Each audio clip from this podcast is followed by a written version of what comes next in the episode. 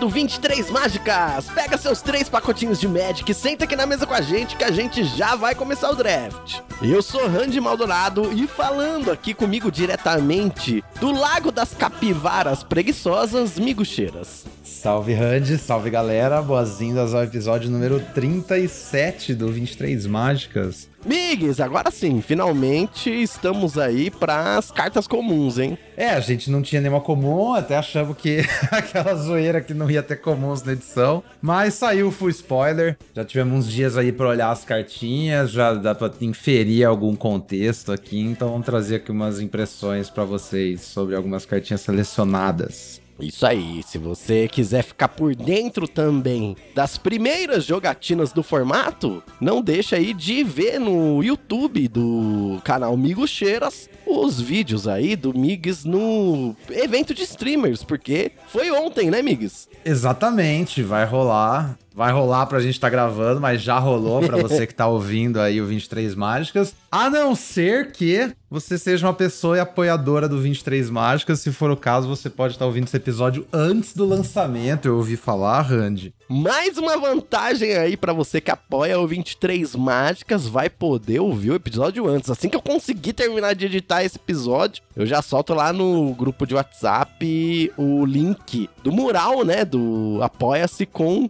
o 23 Mágicas publicado. E aí sim, né, você que tá ouvindo aí, ó, apoia.se barra VTM e também apoia-se.se barra Cheiras. Aí você tem aí acesso ao conteúdo exclusivo e adiantado tanto do canal do Mix, também quanto aqui do 23 Mágicas. E inclusive, é, agora que vai sair a nova coleção, que eu vou voltar a jogar draft, né, Mix? Eu vou streamar, mas eu vou streamar exclusivamente no Discord do 23 Mágicas, olha aí. Olha só, então quiser jogar ao vivo com o Randy, já, já sabe, já achei da hora. É, mas não é porque eu não quero streamar na Twitch, não, é porque meu computador não aguenta mesmo. Aí no Discord, pelo menos, eu consigo só compartilhar a tela.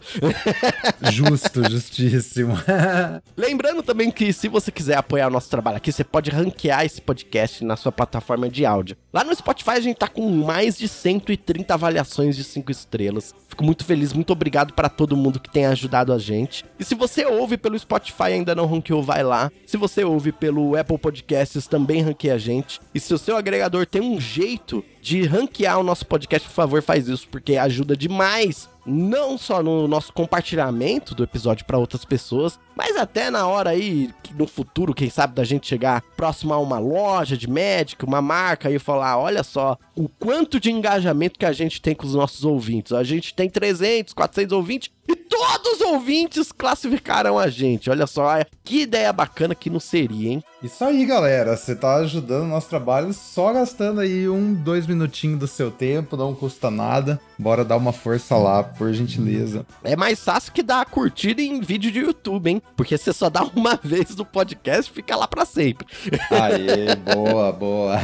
e aí você pode também seguir a gente nas redes sociais, arroba 23mágicas, e mandar uma cartinha pra gente em 23mágicas.gmail.com. Inclusive, amigos, o Caio mandou umas mensagens pra gente lá no Twitter, hein? Muito legal a interação dele, falando que conheceu o podcast recentemente, que foi indicado por uma pessoa. Então, obrigado aí você que sempre tá compartilhando e indicando para as pessoas amigas aí. E que ele já começou a ouvir o podcast, tá curtindo muito e fez alguns comentários aí também sobre um dos nossos episódios que eu vou ler aqui, ó. Falando sobre o episódio 34, a Wizards matou o médico já faz um tempo, hein, ó. A parte do aumento de preço é foda, disse o Caio. Não tem nem o que acrescentar. Acho que todo mundo ficou um pouco puto com isso, mas achei legal que vocês comentaram de forma positiva sobre o aumento de raras incomuns. Eu vou dar um exemplo. Aqui na loja em Jundiaí, eu tento sempre agitar o pessoal a rachar uma box e jogar um draft. Depois eu vou comprando bulk e daí consigo fazer um cubo, entre aspas, temático ou até simular um para um no draft da coleção. Tipo um draft Phantom que vocês comentaram. Quando a gente fez o draft de dominar, de dominar a Remastered, foi um dos piores formatos. O pessoal detestou porque o power level estava muito baixo e alguns dos arquétipos não estavam funcionando. Eu acabei montando um Storm, sempre quis tentar fazer um Storm no limitado e achei ok, mas ouvi o feedback.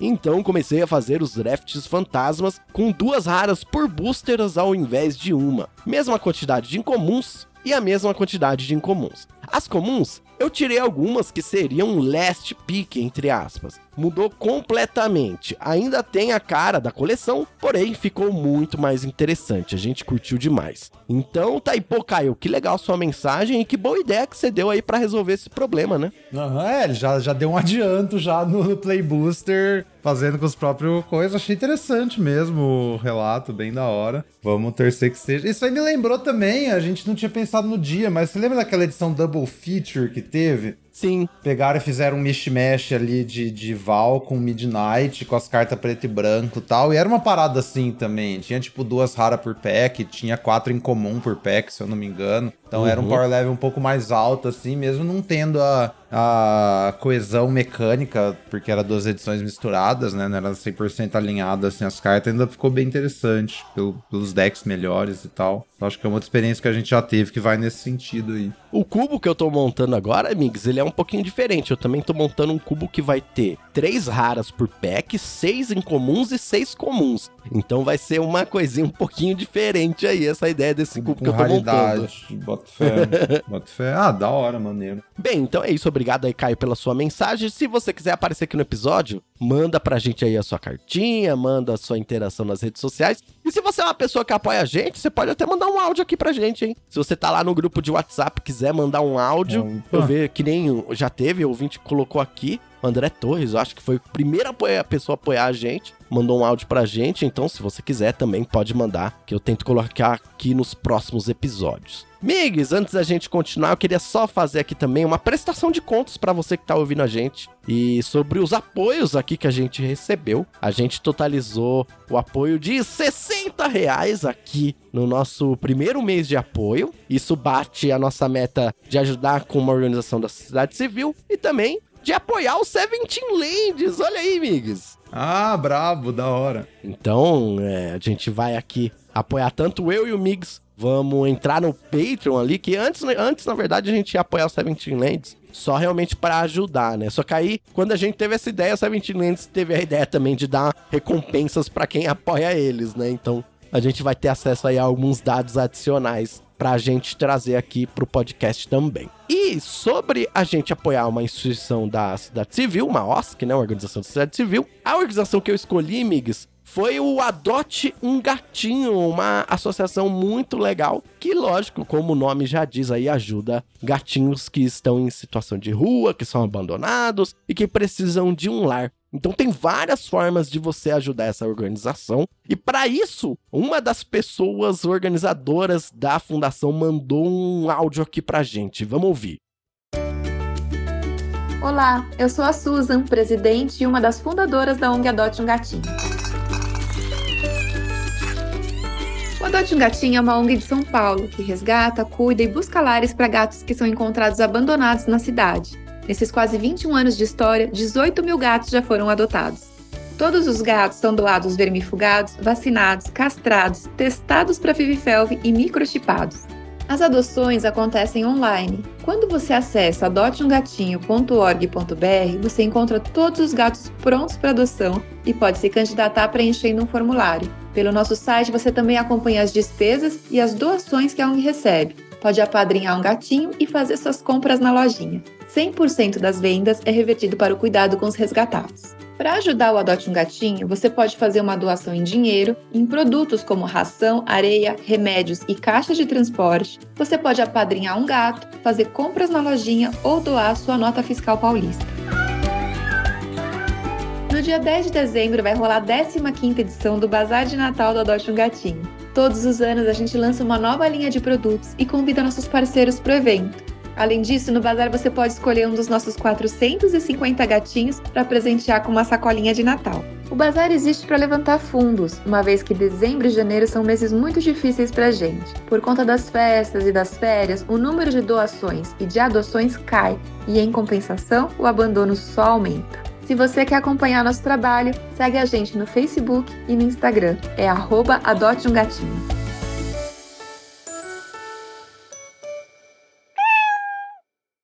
Então é isso, amigos. Ó, a gente vai apoiar o Seventeen Lands com 50 reais e os outros 10 a gente vai fazer a doação aí pra Adote um Gatinho. Então você que tá ouvindo a gente também vai lá conhecer o trabalho deles e vai ajudar também, beleza? Migs, então é isso. Vamos agora direto pro primeiro pacotinho de Xalã. Olha aí que legal. Vamos começar o episódio com tudo? Vamos lá. Sorte a vinheta! Hum, cheirinho de carta nova é bom demais.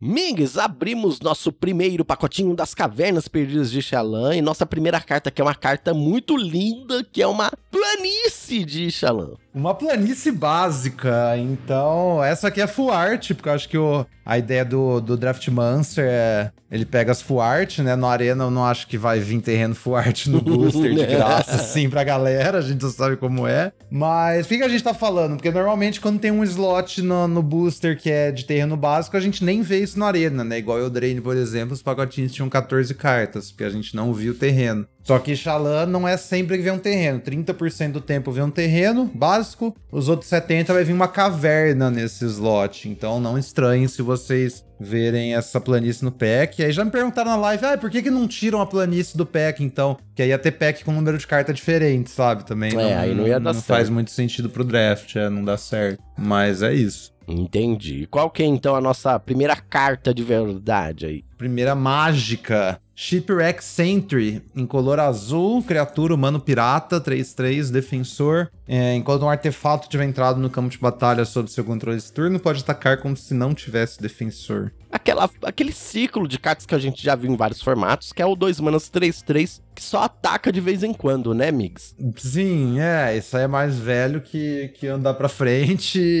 e geralmente uma carta fraca, assim, né? Não, não consigo lembrar agora, assim, uma vez essa carta se destacou bastante e tal. Ah, Acho que às vezes sim, deve ter. Lembro que tinha um formato que tinha um Ciclope que fazia isso, que era legalzinho, Ciclope Isit. Alguma ah, coisa mas assim. isso aí era 3 mana 4-3. Ah, pode escrever, pode escrever, pode escrever. crer, Era um três, pouco não, diferente. É, sim. É, então assim, é aquela coisa, né? Pode ser uma ferramenta defensiva, ah, a gente tem que ver como é que vai ser. É uma carta interessante, mas que, até porque eu acho que tem essa imposto que é pirata, que coloca marcadores, então talvez dá pra fazer um esquema aí com isso, mas. É, então, eu não acho que você quer isso exatamente seu deck agro, não, viu? Isso aí é porque tô botando isso aí no meu Izete agro e vai ter turnos que isso aí não vai poder atacar. Eu não acho que é um bom negócio, sabe? Sim, entendi. assim, mesmo que, ah, vou botar um monte de artefato, mas às vezes que isso aí não puder atacar vai ser ruim. Eu acho que é mais o contrário, tipo, tá num deck mais, mais lento e aí você precisa de um drop 2, você não achou nenhum bom, e aí você bota isso, sabe? Porque se não tem uma coisa melhor, você precisa preencher a curva e vai bloquear, ok e tal, vai te dar um tempinho, né? Vai ser Ah, vai um te dar um incômodo bom assim tempo, pro seu é. oponente. É, mas não, não vai também, tipo, ser muito bom pra você, não vai fugir muito disso. É o famoso D demais. Você nunca sente falta dessa carta e às vezes você usa. Perfeito. Lembrando que eu vou tentar pôr a, a, a imagem aqui do pack na descrição do episódio. Às vezes eu não tô conseguindo. A última vez que eu fui tentar, o site que eu uso lá deu um problema e eu não consegui. Então, eu vou tentar. Se não der, não deu. Se der, deu. Mas a, quem é apoiador, eu vou jogar a imagem lá no WhatsApp e no Discord também. Vou postar também no Twitter mesmo se eu não conseguir colocar na descrição do episódio, tá bom, pessoal? Então, próxima carta aqui, Malamet Scythe. 2 e verde por um artefato equipamento com flash, que quando entra no campo de batalha, você é a Tati, né? Você equipa uma, uma criatura que você controla. Aí a criatura ganha mais 2 mais 2 e o equipar é 4 manas incolores. É, a gente já viu bastante essa carta em forma de aura, né? Uhum. A Goi nunca é boa. E aí agora tentaram dar um upside diferente que é você poder mover pra outra coisa depois. Acho que é muito uma prioridade ainda assim. Parece uma carta média. É, eu não acho que é uma prioridade, mas acho que fica um pouco melhor sim essa ideia de passar de uma criatura Uhum. pra outra. O que eu achei, não sei se vai ser algo, né? Provavelmente você vai ter coisa melhor pra usar, mas o fato de ter flash e você poder usar com uma trick de combate, é, conversa com a Signpost Selesnya, que aí você vai, né? Uhum. Tentar ganhar os Hum. combates ali com as suas tricks e tal. E também, né, você vai aumentar o poder pra poder comprar cartas e etc, etc. Uhum. Inclusive tem um gatinho na arte, né? A lança dos, dos das Isso. pessoas gato, né? A lança não foi isso, desculpa. Tem, é bem legal que a Wizards tem feito isso, né? Que a, a imagem das cartas cagueta o arquétipo. Essa edição tá rolando de novo, né? Verdade. Verdade. Continuar o tema de Eldraine. Mas é, é tipo uma trick com, com, com upsidezinho, assim. Lembra, sei lá, aquela adaga de capena, por exemplo, sabe? Você usa como uma trick e ela deixa um retângulo pra você. Próxima, Brazen Blade Master. Duas vermelhas, dois, três. É um pirata. Toda vez que atacar enquanto você controlar duas, dois ou mais artefatos, ganha mais dois, mais um até o final do turno. Hum, estranho, né? Tipo, ataca forte, mas será que é fácil de trigar isso? É, eu acho que deve ser. Tem bastante artefato na edição, não parece difícil. Tem muito tesouro, mapa, bastante artefato incidental. Mas é que assim, nem que você estiver trigando, também é aquelas, aquelas coisas, né? Não bloqueia tão bem, tipo, bloqueia médio. E sei lá, e às vezes você não tem os dois artefatos, é um desastre, sabe? Será que vai existir um Boros artefatos? Que essa carta vai ser uma colinha desse deck, sabe? Tipo, Boros artefatos que nunca bloqueia, só ataca.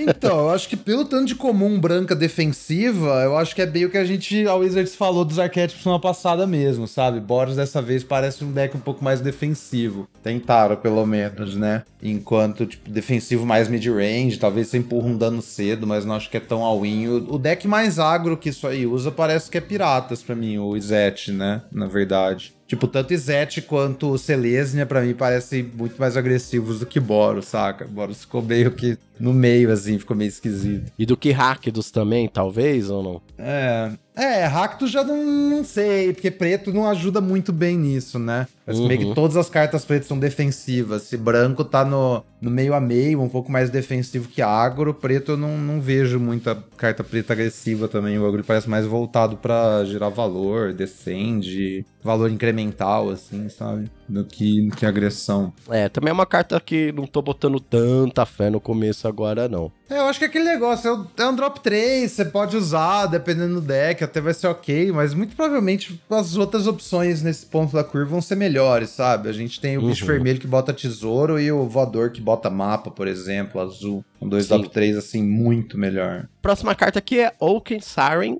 1 e azul, por um artefato criatura sereia pirata, então tem vários tipos aqui. 1 barra 2 com voar e vigilância, e tem vire adicione uma mana azul. Adicione essa mana apenas para conjurar mágicas de artefato ou ativar habilidades de artefatos. Essa aí eu acho que é bem mais braba, viu? Uhum. Comparado com as outras comuns que a gente viu, essa aí eu acho que tá muito na frente. Tem tipos, né? Tem duas keywords relevantes, você consegue ficar empurrando daninho desde cedo, aí você pode usar depois do combate pra castar suas coisas, sabe? Então, assim, pra Uhum. mim faz um monte de coisa bem. E aí é boa com um payoff de artefato, é um bagulho bom pra você botar os seus mapas, né? Pra você explorar, que aí você tem um voador maior. Essa pra mim faz tudo, velho. Drop 2 Premium, parece. É, até agora também é um dos drop 2 que eu achei mais interessantes até o momento. É isso aí, essas keywords, voar e vigilância é bem fortinho. É, eu não acho que necessariamente talvez você tenha tanto artefato no Simic ou no Dimir pra usar bem essa carta, mas tanto no Azorius quanto no, no Izete, isso aqui parece bem forte, velho, bem bom. É, talvez seja uma carta dourada dessas cores, pode escrever. É, a próxima é Deep Goblin Skull Taker. Duas preta, 2-2 ameaçar. Começo da sua etapa final, se você descendeu esse turno, você coloca um marcador mais um, mais um no Goblin. Você descendeu se um card permanente foi colocado no seu cemitério, vindo de qualquer lugar. Amigos, eu acho que essa carta é uma carta que você não gostou muito, assim, mas que Não.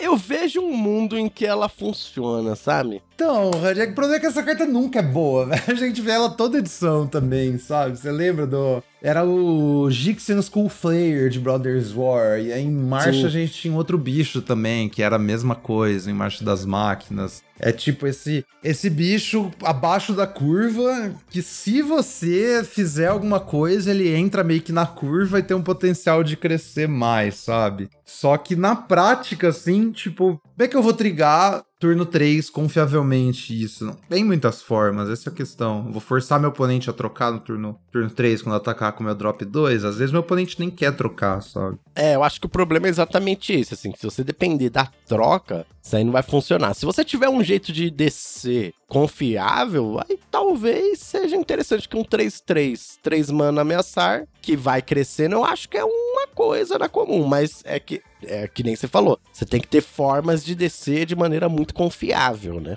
Então, é que eu não acho que existe nenhuma forma de descer de maneira confiável que você pode fazer turno 1 e 2 pra ativar isso na 3, sabe? Sim, sim. É que eu não sei porque eu não, eu não, eu não decorei todas as cartas da Aham. edição ainda, tal. Ainda tô nesse lado da especulação É, e tal. então. Inclusive, eu ainda nem consegui ver todos os seus vídeos de análise que você fez uma carta por carta, né? Então, por isso que eu Uhum. ainda tô nessa especulação. É, acho que essa é a coisa. Se isso aqui sempre for ligar, tipo, se descesse fosse uma coisa, tipo, na sua steps você comprou uma carta esse turno, trigger. tipo, uma coisa que sempre acontece, sabe? Mas, tipo assim, a gente tem um artefato azul em comum que vira Mila uma, a gente tem um artefato raro de dois mana que vira Mila duas, e eu acho que é basicamente só, sabe? Não tem, tipo, Uhum. literalmente nada. Ou, sei lá, se você fizer o Bartolomeu do Presídio lá e sacar seu drop 1, mas assim. Então eu acho que esse é o problema dessa carta. Ela simplesmente não é confiável. E 3 mana Sim. 2-2 ameaçar é bem fraco, velho. Eh, Você me deixou até com uma dúvida interessante, assim, até o momento. Você tem a impressão de que, lógico que a gente tem que jogar, etc,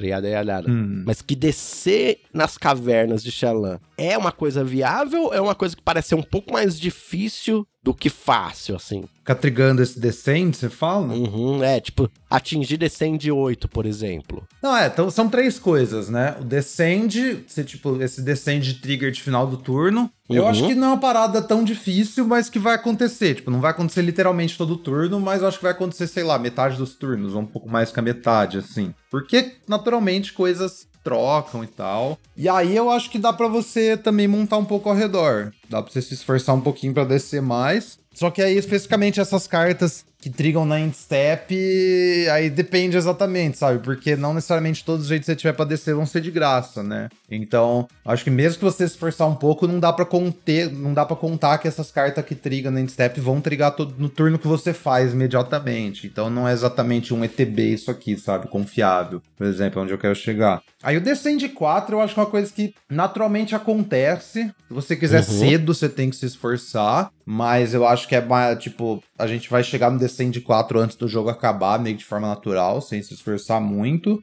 Co- como se fosse o tentado pelo Anel 2, mais ou menos assim, que você É, chega ali tipo durante isso. o jogo, vai. Aham, é, você chega e o jogo ainda não acabou, ainda tem algum jogo pra rolar, assim, se pá, pelo menos uma boa parte do tempo. E aí eu acho que o Descend 8 já é outra história, o Descend 8 aí que você tem que se esforçar mesmo, você tem que botar muita coisa, não tem tanto payoff absurdo assim, mas eu acho que você tem que ir fundo, saca? Não é só ficar esperando que o Descend 8 vai acontecer, porque eu acho que se você não tiver com a intenção de fazer Descend 8, não vai, você tem que montar ao redor e pá. Legal, boas dicas, bem legal essa, essa sua análise aí. A próxima carta que a gente tem aqui é o Grid Freebooter. Uma mana preta para uma criatura humano pirata 1/1, que quando morre você dá evidência 1 e cria uma ficha de tesouro. Uma coisa que pode ser sacrificável, né? É, esse papo é pecinha de, de sacrifício, né? Não acho que muitos decks, além do, do Orzhov Spa, tem interesse nisso aí não, viu? Porque assim, em teoria, três coisas boas. Um barra um, uma evidência e um tesouro. Só que tem uma coisa nessa edição que tem muito pouca criatura de resistência 1 Uhum. e boa parte das poucas são voadoras. Então, tipo, você não vai necessariamente conseguir trocar isso aqui muito bem por uma carta de valor, sabe? Você vai ter que estar ligando pra, pra alguma coisa. Então, tipo, sacrificar pro seu Bartolomeu, pro seu nova Deadly Dispute lá, que eu não lembro o nome. Alguma coisa assim. Acho que só jogar ele, dar um champ block, evidenciar um, fazer um tesouro é meio. uh, Sim, é, tem muita coisa também tem explorar, né? Então, que cresce Uhum. às vezes sim, às vezes não, tal. É, então, tipo isso. Então eu não acho que vai ser uma prioridade assim, mas pode ser, pode ser usável. É, Eu lembro que você comentou, tipo, é uma carta que lembra um pouquinho Shambling Guest, mas, tipo, é muito É. pior. É um abismo atrás de Shambling Guest, né? Porque Shambling Guest era muito forte. É, Shaman Guest você trocava por uma criatura 2-2 e tinha vários bichos de 1 de resistência na edição, então até você trocava por duas coisas. Aqui as criaturas em geral são um pouco maiores, tem mais resistência e tal, então é um pouco mais difícil. Uhum.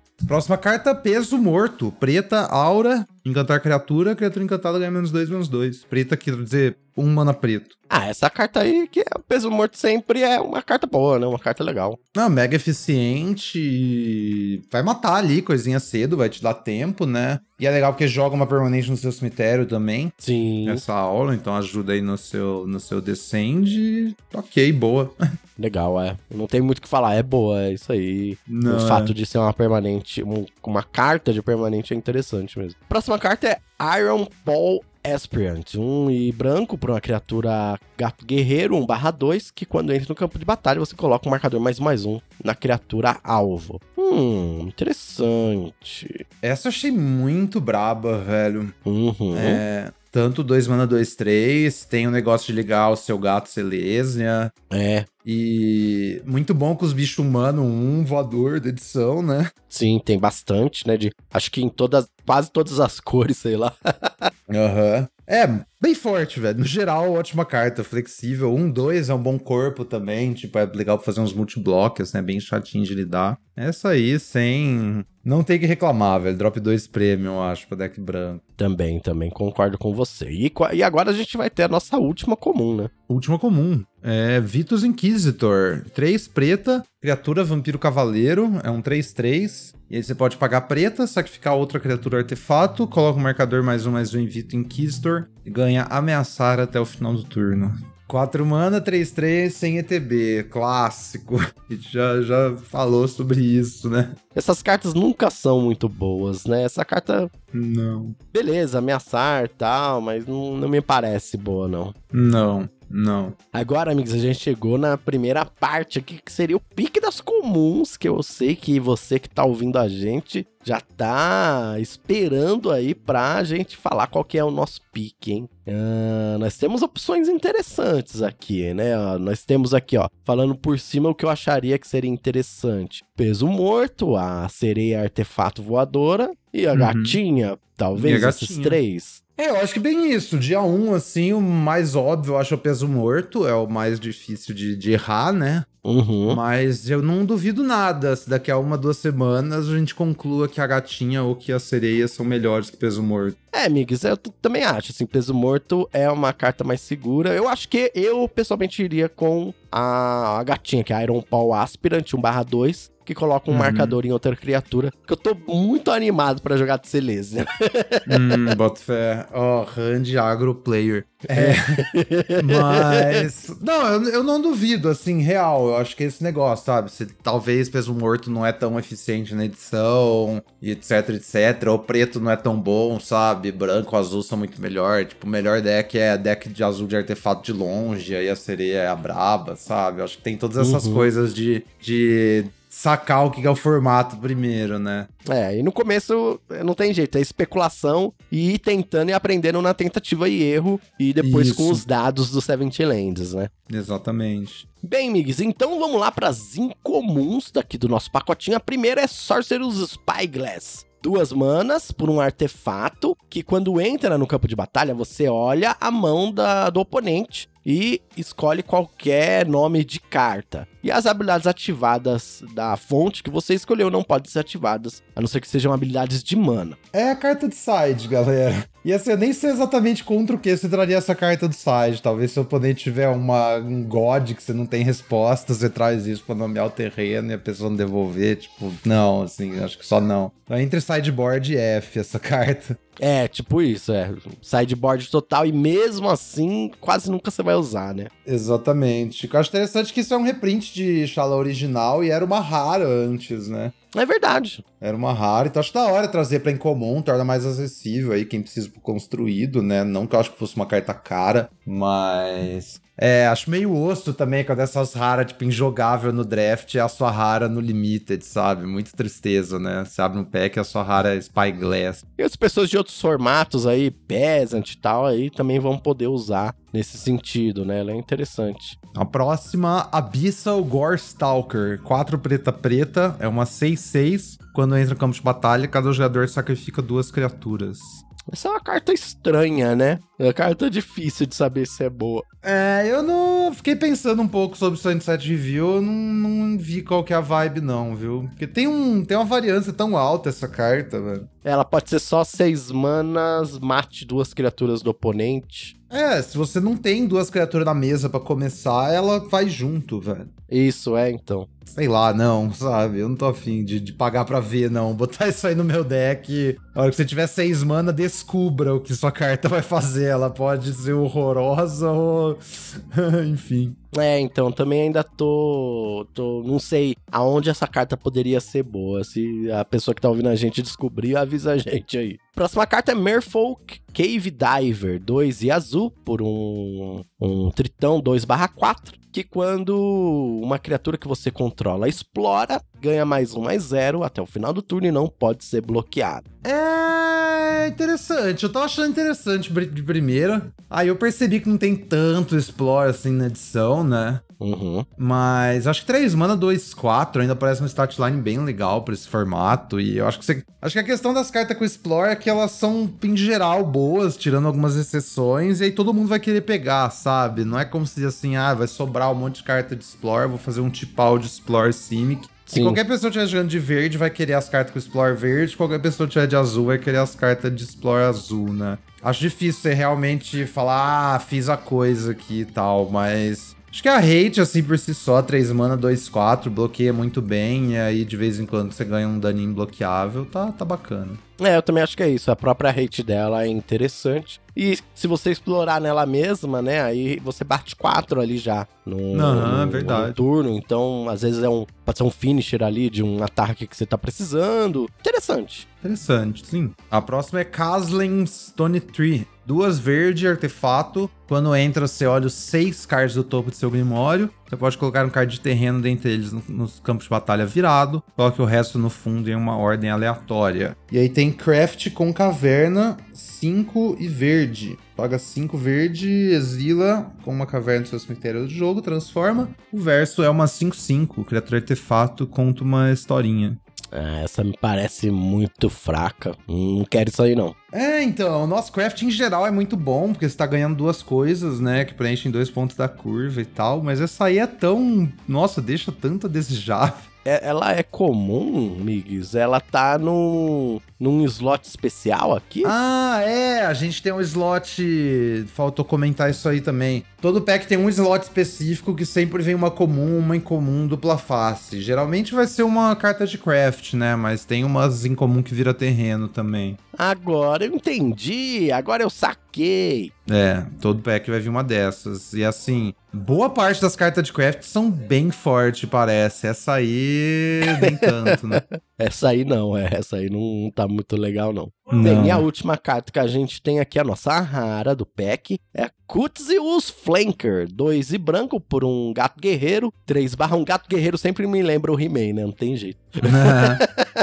com flash, 3 barra 1 com flash, quando entra no campo de batalha, você escolhe um. Ou você coloca um marcador mais um, mais um nessa criatura para cada criatura que deixou o campo de batalha sobre o seu controle, sobre o seu controle esse turno, ou você ganha 2 de vida e dá evidência 2, ou você exila o cemitério do jogador alvo. Parece bom, bem flexível, né? Parece interessante, é flash, aí vai crescer ali, e aí você uhum. pode ganhar dois de vida, evidência. Assim, também nada demais, pra falar a verdade, viu, amigo? Só ok. Não, eu também não duvido que isso também seja pior que Dead Weight, ou a gatinha, ou pirata, mas. Tá... Que negócio, começo de edição pega rara pra, pra ver qual que é, né? Ah, sim, 20 gemas. é, pior das hipóteses, você ganhou 20 gemas. É, exatamente, é. Mas é, eu acho que iria desse gato aí pra, tipo, pelo menos assim, dia 1. Eu iria pegar esse gato aí pra ver qual que é, se joga legal, ter alguma experiência. Eu não sei nem se eu pegaria a incomum o Merfolk acima da, das comuns que a gente falou, tipo, apesar de ser totalmente ok. É, acharia ok pegar a Merfolk, mas eu também, é, entre comuns e incomuns, iria com a gatinha também. Aí, com a rara, eu iria com a rara nesse sentido que você comentou mesmo. Bem, então é isso, amigos. Esse foi nosso primeiro pacotinho. Que pacotinho legal. Muito bom abrir o primeiro pacote de uma nova edição. E você que tá ouvindo a gente, depois deixa os seus comentários aí nas redes sociais ou manda uma cartinha pra gente falando aí se você faria alguma coisa diferente ou se você tem algum comentário aí sobre as cartas que a gente comentou aqui. Agora vamos rapidinho, antes do assunto principal, para um resuminho da semaninha.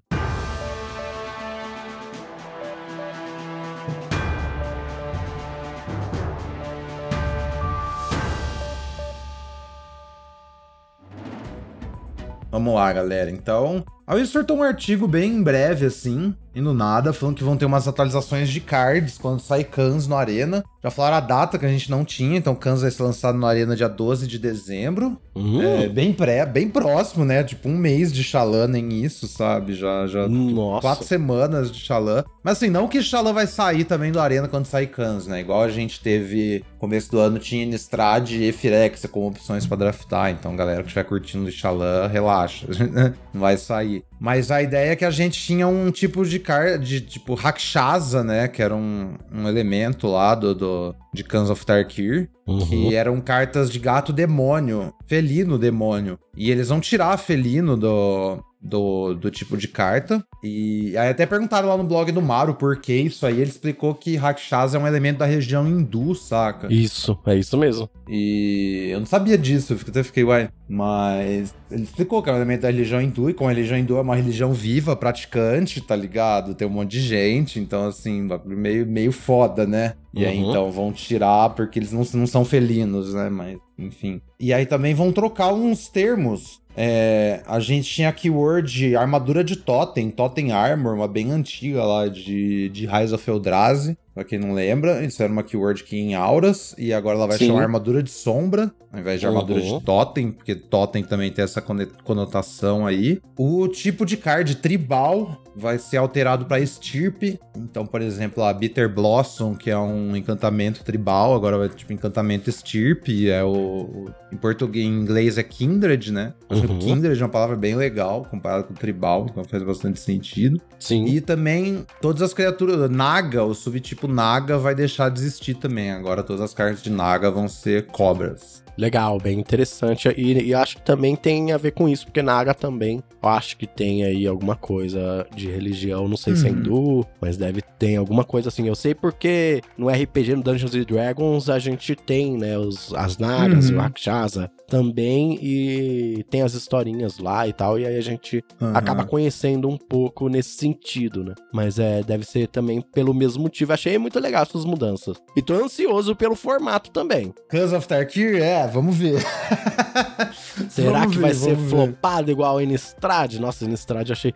Acho que é o formato que eu menos me diverti jogando. Nossa senhora. É, eu não gostei muito também, não. O De Prata falando esses dias no Twitter que é um dos formatos favoritos dele da vida, assim, Shadows Remaster, que ele ficou jogando horrores. Ah, mó galera. Mó galera. É, uma galera, tipo, porque tem o negócio que as cartas são mais fracas, tem muito mais carta que parece filler, então a forma como você escolhe suas últimas playable é muito mais relevante, sabe? E hoje em Uhum. dia, essas edições modernas, você draftar direito, você termina com playable sobrando, enquanto que nessa de Innistrad você tinha que, que, que raspar o fundo do tacho ali pra completar seu deck, né? Eu acho que é muito Uhum. coisa de época também, né? Eu comecei a jogar depois, que a maior parte do- dos drafts que eu fiz foi. Maior não, meio que todos os drafts que eu joguei foram nesse modelo mais novo aí, né? Uhum. Enfim. Mas tem um negócio interessante, só que Cans of Tarkir vai sobreviver aos 17 Lanes. Isso é muito interessante, que não tinha antes, né? Pode ser que tenha um arquétipo totalmente quebrado que a gente não Uhum. saiba. Uma carta que todo É, mundo achava que era então. quebrada que na verdade é ruim. tipo isso, é, um monte de gente fala que Cans é um dos formatos favoritos de todos os tempos, mas a gente não tinha nem de perto o mesmo nível de volume de dados que a gente tem hoje, né? Então, será que o formato. E não suporta- tinha 23 mágicas! É, exatamente. Ah, então fiquem de olho. Em breve a gente fala um pouco de Cans, quando estiver mais perto do release. E a gente também teve aí uma notícia de Murders of Korlov, né, amigos? Isso, lançaram também ontem. Eu só vi essa notícia hoje. Já lançaram a data, então Assassinato na Mansão Karlov vai ser lançada em lojas no dia 9 de fevereiro. Isso quer dizer que dia 9 de fevereiro é o pré-release, então muito provavelmente, pré-release não, desculpa, o release mesmo. Uhum. Então, inferindo pelas outras edições, é, dia 6 de fevereiro já vai estar no, no Areninha, na terça-feira, pré-release ali dia 2, 3 e 4, no fim de semana antes. Olha, que legal, hein? Mas caramba, parece. Eu tava ouvindo, inclusive, um podcast, aquele Humans of Magic, que você tinha comentado aqui, o do Elba, né? Do Fazendo Nerdice e tal. Uhum. E ele falou, tipo, antes a gente tinha várias coleções e tal, e agora, tipo, uma vez por mês a gente tem que acompanhar novas coleções. É bem isso mesmo, né? Sim. Que a gente já tá saindo, saindo Inshallah e vai sair Cans of Tarkir, depois Assassinos aí de Karlov. Sim, já falaram aqui. Vamos começar primeiro First Look, dia 5 de dezembro, na live da Wizards. Então, assim, daqui a quatro semanas também a gente já vai começar a ver carta nova de, de Karlov, sabe? Caraca. Todo vapor a parada, velho. Mas é, não, não tem descanso, não. É uma ótima época pra jogar Magic, velho. Uma ótima época pra ser um jogador de Magic, principalmente de draft. E a gente espera que o draft aqui no Brasil, formatos limitados, cresçam muito mais ainda. A gente precisa crescer É. a nossa comunidade mais ainda. E você que tá ouvindo aí, sempre bem-vindo aí no nosso podcast pra participar desse processo. Migs, mas então as notícias que a gente tinha pra essa semana eram essas. Vamos agora finalmente pro assunto principal da nossa semana.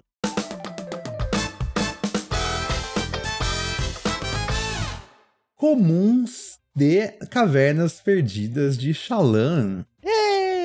Então, manda aí, Hunt. Quer começar lendo? Vamos dar umas opinião aí. Hunt separou aqui umas cartas. É, eu separei algumas cartas aqui que eu achei interessante a gente comentar. É, e aí, se você sentir que precisa comentar mais alguma, depois você chama. E aí, depois a gente pode, no próximo episódio, talvez, falar de algumas incomuns, né? Porque a gente só falou das multicoloridas, né? Então, a gente vai ficar ainda devendo algumas incomuns aí pra, pra próxima semana. Que vai ser legal porque vai ser bem depois do lançamento da edição. A gente vai ter ah, já tido o evento de streamers, já vai ter um dia de jogatina. A gente vai poder ter umas ideias interessantes aí pra próxima semana. Uhum. Então a primeira carta que eu separei aqui é um drop 2 branco, né? O Attentive Sunscribe, 1 e branco por um 2/2. Artefato Gnomo, que quando vira, você dá Vidência 1. E aí, no mesma linha de outros drop 2 que quando viram faz alguma coisa, essa aí é uma carta que pode ser talvez uma cola pro Boros, não sei. O que, que você tá achando dessa cartinha aí, Mix? É, eu acho que o outro mais análogo, a gente tem um vermelho, que é 2 mana 2 2, também é um artefato. Quando é virado, você pode descartar uma e comprar uma, né? Isso. E que é bem similar. Eu acho bem legal que essas car- cartas são artefatos. Eu acho que ser artefato em carta barata é uma vantagem, né? Então é uma colinha ali. Você vai jogar, seu oponente quer trocar pra você não ficar ganhando valor. E aí você vai craftar com alguma coisa do seu cemitério.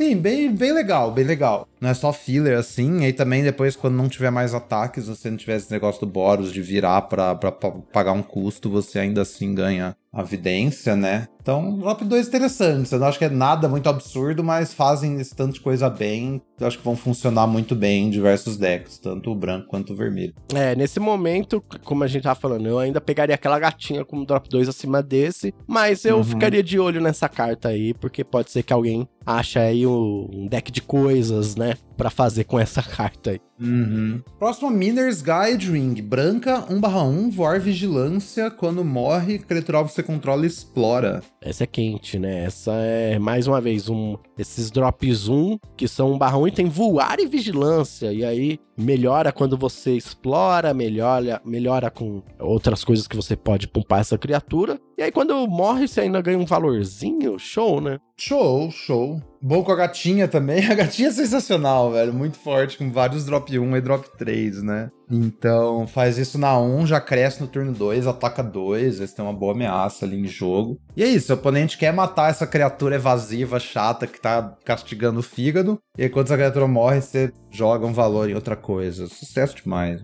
É, essa é uma carta comum que eu acho que a gente tem que ficar de olho. E a outra carta comum que a gente tem que ficar de olho, eu acho que é a Otec Cloud Guard, que é 3 e branca por um 3/2 voar, que quando entra no campo de batalha você cria um gnomo 1/1, um artefatinho. Então, aquela famosa carta de 4 manas que cria dois corpos, né? E essa tem voar. Uhum. Tem voar e o, e o gnomo tem tipo também, né? É Então, verdade. assim, o quão absurdo era Burning Champion, né? tipo, Uhum. Mas não, isso é muito bom, beleza. Uma mana a mais que Champion ganha um poder a mais. Tipo, é, essa tipo de carta aqui não tem erro, né, velho? Sei lá, o, o cavalo de Eldraine que botava um rato que não bloqueava, acho que é a versão mais fraca desse efeito que a gente já viu. Uhum. Porque o rato não bloqueava e ainda assim era uma carta bem boa, velho. Bem, bem bom player. E é interessante porque a gente sempre fala, né, que o drop 4 é um drop interessante. E que geralmente você tem que ter cuidado ali para pegar coisas medianas, porque sempre vai ter coisa melhor, né? E essa carta acho que conversa muito com essa ideia de você priorizar drops mais baixos, às vezes, porque o seu drop 4, qualquer coisa ali vai ser boa, sabe? Tipo, se essa carta sobrar como o seu drop 4 ali nas primeiras semanas do draft, você vai estar tá muito bem na fita. É, eu acho que é muito, muito possível, provável que isso aqui seja subestimado, igual o Chimney Rebel foi, sabe? Sim, também acho. No Areninha, pelo menos. É... Aí, Thousand Moons Infantry. Duas brancas, dois quatro. Você desvira a infantaria durante a etapa de desvirar de cada outro jogador. Essa carta aí eu coloco mais ou menos na mesma vibe daquela daquele tritão que a gente falou. De ser uhum. uma rede legal. Três manas, dois quatro. E aí tem um, um efeitinho ali. Mas é um status interessante, sabe? Três manas, dois quatro. Uhum. É, eu quero ver onde isso aí vai chegar. Porque a gente tem várias criaturas com resistência maior que poder na edição, sabe? Uhum.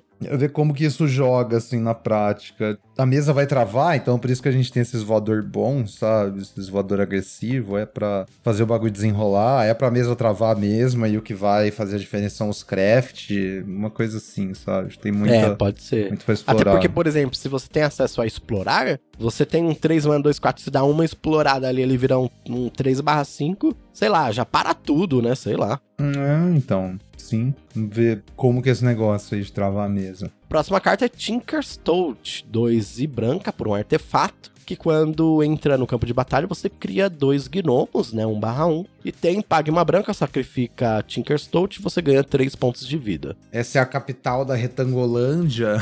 3 mana por 3 retângulos. 3 retângulos, não é pouca coisa, velho. É, então, essa carta para mim é quente nesse sentido. Uma mana por retângulo, sabe? 3 manas, 3 retângulos. Aham. Dois inominha, tudo artefato também. Tudo e... artefato. Esse você ainda pode ganhar uma vidinha depois, jogar o um negócio pro cemitério pra você fazer o seu craft. É. Só que isso é um artefato que se joga no seu cemitério por si só, sabe? Por só uma mana e te dá um coisa ainda. Muito uhum. bom pra você craftar também. Isso aqui é altas colas diferentes pra decks. Será que essa carta tem tem como ser uma das melhores comuns do formato? Acho que tem potencial, viu? Eu lembro das minhas grading do, da edição, acho que é uma das melhores comum branca, se pá, uma das melhores, viu? Uhum. Do set review. Então fiquem espertos aí, pessoal. Tinkerstout aí, três manas, três retângulos. Tinkerstout é quente, galera. Aí azuis, Brackish Blunder, em color azul instantâneas, devolve a criatura para mão do seu dono. Se ela estava virada, você cria uma ficha de mapa.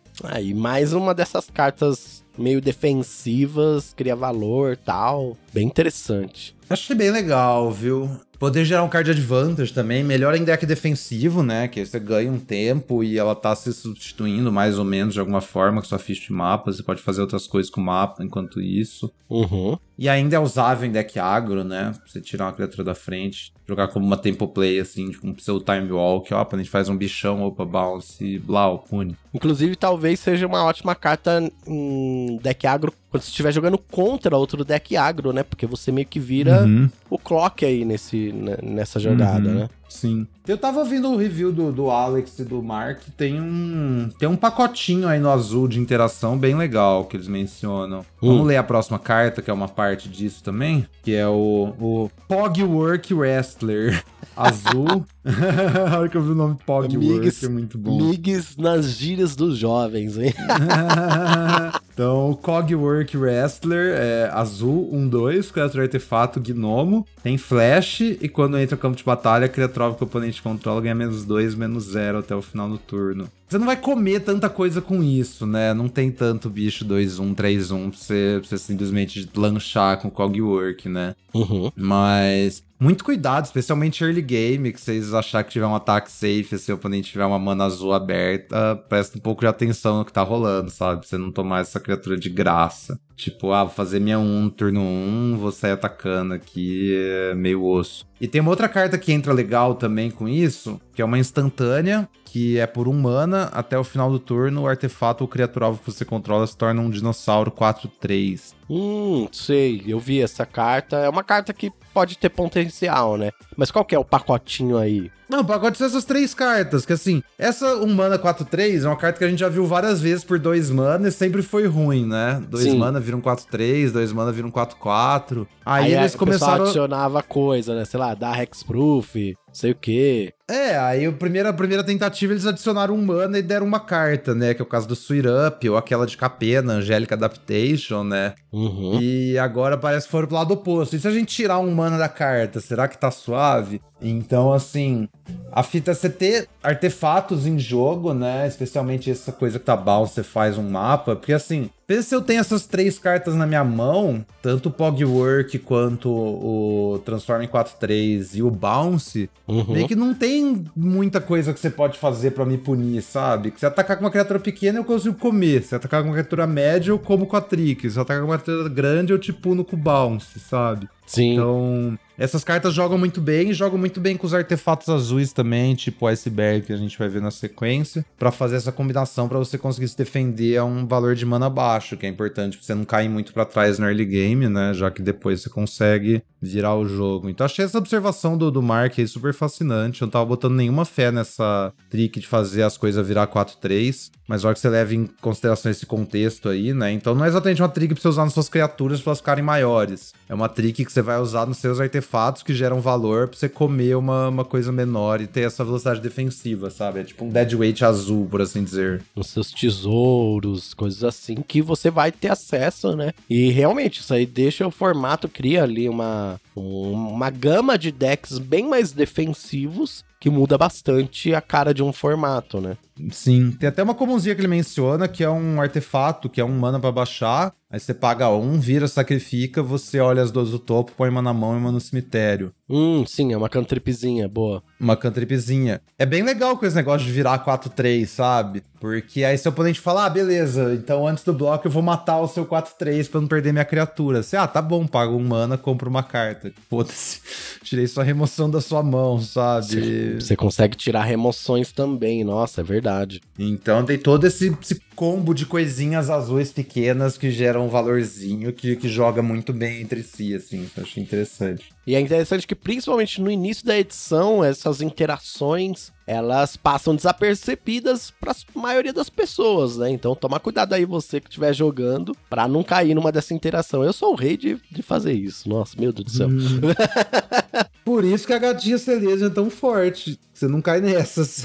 Olha, a próxima carta que a gente tem aqui, que o Migs também falou que pode ser interessante nesses decks, tá, é o, inverter, o Iceberg invertido. Um e azul por um artefato que quando entra no campo de batalha, você mila uma carta e depois compra uma carta. E tem craftar com um artefato 4 azul azul. E aí você exila e transforma num 6/6 que sempre que você ataca com, com essa carta, você consegue virar ou desvirar a criatura ou artefato alvo. Isso é, na real, insano. Tipo, eu tava achando que era bom, mas depois eu fui pensando mais e ouvindo outras opiniões, o bagulho acho que é positivamente muito bom. Porque não é só dois mana, tu compra um card, né? Você tem, tipo, o, o craft que você tá meio que comprando, você tá ficando com esse drop 6 aí à sua disposição, então você tá comprando duas. E milar um card pode ser quase um draw também, nessa edição com, com coisa de cemitério, né? Então você Sim. pode milar uma parada ali pro seu craft, ou você vai ajudar o seu Dancend, não sei o quê. Então você tá pagando dois mana pra comprar duas cartas e ainda gerar um valor extra. Aí o fato de que isso se substitui e depois vira uma, uma 6-6, sabe? Então assim, também tira a necessidade de você botar carta pesada no seu deck, porque você tem esse, esse craft que vira um 6-6, saca? Eu Sim, preciso você pode eu não lotar seu de deck drop com- 6. É,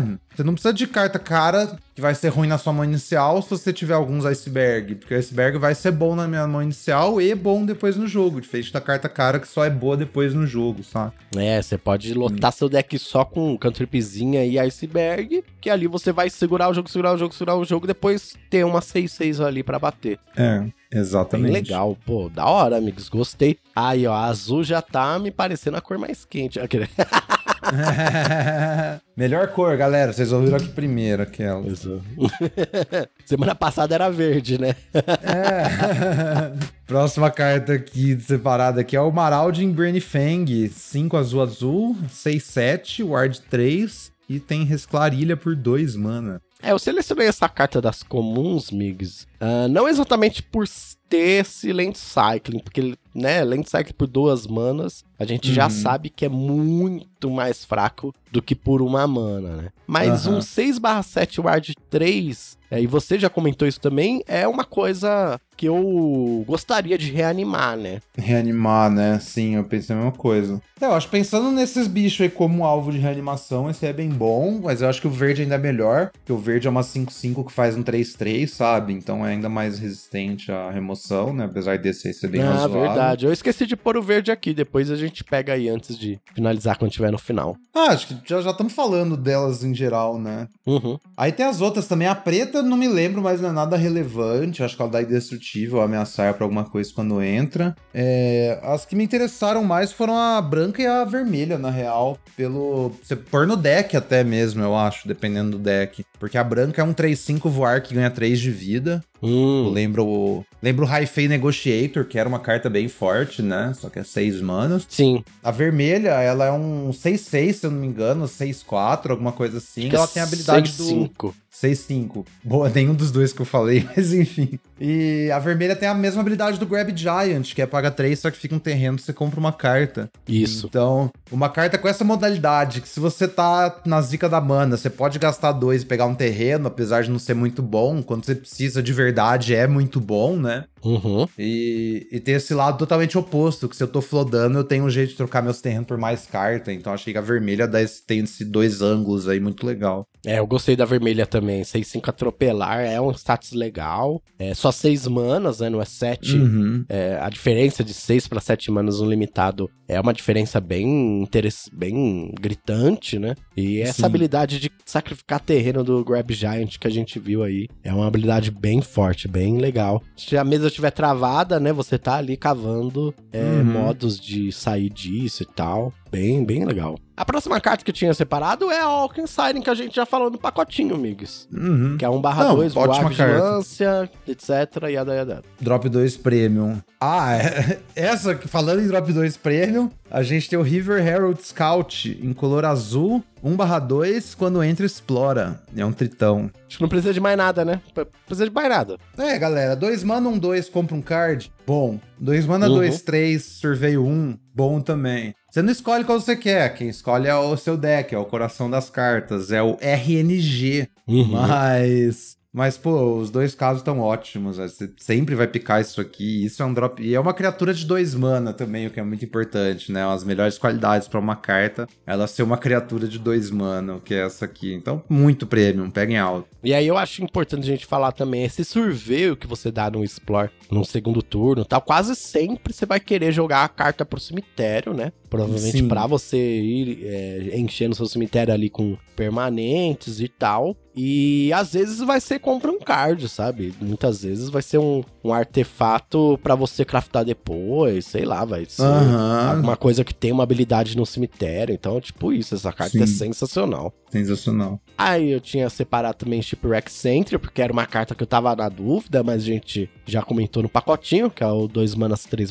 3 Defensor. E aí a próxima, o que a gente tem, que é uma carta incrível, que é o Waterwind Scout. 2 é azul por um 2 2 voar, um Drake, que quando entra no campo de batalha, cria uma ficha de mapa. Acabei de sacar que a Sirene pode pagar o mana do mapa também, velho. A pirata artefato. Nossa. Ela pode atacar e depois pagar o, o mana do mapa. É, legal, hein? É, essa carta é muito. É aquele negócio. 3 mana 2, 2 voar, paia. 3 mana 2, 2 voar com um retângulo relevante junto, incrível. É. incrível. Exatamente. incrível. Sai de, sai de uma carta totalmente, né? Que o last pick pra first Uhum. pick, assim. Nossa, que carta É. forte. É, isso é bem bom. né? É, até, até agora, assim, olhando aqui as comuns, no geral, a azul tem um pacote interessante, hein, Migs? Sim, então. Tava pensando nisso agora mesmo. A gente olhou uma sequência aqui de carta bem maneira, velho. Eu tô, tô gostando do jeito que tá aparecendo. Beleza, em comum são cartas fortes mesmo, que você vai ver são legais e tal. Mas a maioria das cartas que você vai conseguir no draft, principalmente conforme o formato for passando, ou quando você for jogar num, num draft é, com as pessoas mais experientes, né? Um pod draft e tal, as comuns se tornam as cartas mais importantes, né, amigos? Uhum, sim, com certeza. Com certeza. Próxima carta separada aqui é o Dead Weight, né? Que a gente já falou também, o peso morto, a remoção de um mana. Também acho que Uhum. não. É aquele negócio, acho que é um pique muito safe pro começo do formato. E... Mas é assim, o formato amadurece que a gente vê o quão isso é bom ou não, sabe? Tipo, quanto, quantas. Como é, que é o, como é que é o tamanho das criaturas na prática, como é que isso aqui vai funcionar e tal. Eu acho que Uhum. provavelmente ainda vai ser legal. Você vai querendo seus decks mais lentos de toda forma, pra você ter uma velocidade defensiva, né? Porque um mana é muito bom. Mas enfim, a próxima carta aqui é a Deathcap Marionette. Em color preta é um fungo 1/1 Death Touch. Quando entra, você pode milar duas.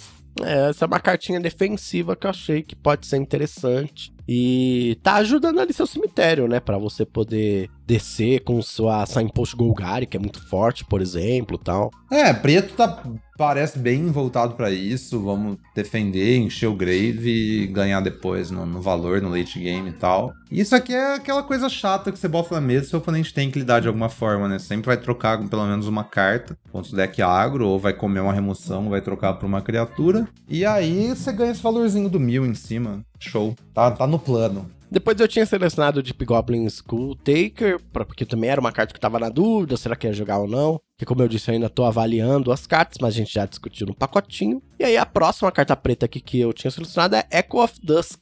1 e preta por um 2/2 Vampiro Espírito, que tem Descend 4. E aí ela ganha mais um, mais um e lifelink se você tiver quatro cartas de permanente no seu cemitério. Você me lembra uma das minhas comuns favoritas da vida, que era a jornalista de Capena, você lembra? Sim, sim. Que também virava uma 3-3 lifelink, só que a diferença é que a jornalista capena milava duas quando entrava, isso aqui não, então acho é, que assim... uma grande diferença. É, exatamente, ela era enabler e a payoff, só que é só um payoff, então você tem que ter alguma dedicação aí no seu deck pra fazer isso funcionar. Dito isso, eu acho que 2 mana 3-3 lifelink é uma rate, assim, absurda, Uhum. então se o seu deck tá, tá apontando pra isso, tá conseguindo fazer consistentemente, é uma boa carta, assim. É, vai depender um pouco de como vai ser a edição, né? É, aí a gente tem Fanatical Offering, em color preto instantânea. Como custo adicional, você sacrifica um artefato ou uma criatura, compre dois cards e cria uma ficha de mapa. A nova Deadly Dispute. Isso, a nova Deadly Dispute.